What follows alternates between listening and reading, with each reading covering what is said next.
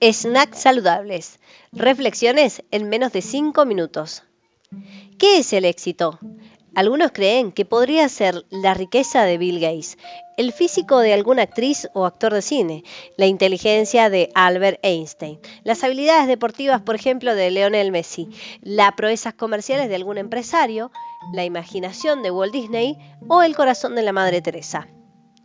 El éxito para John Maxwell es conocer su propósito en la vida, crecer para alcanzar su máximo potencial y sembrar semillas que beneficien a los demás. Víctor Frank, psicólogo, decía, cada uno tiene su vocación o misión específica en la vida.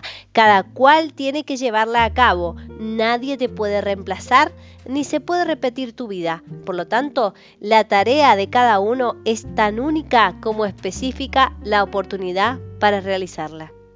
En Serendipia, reflexiones en menos de 5 minutos.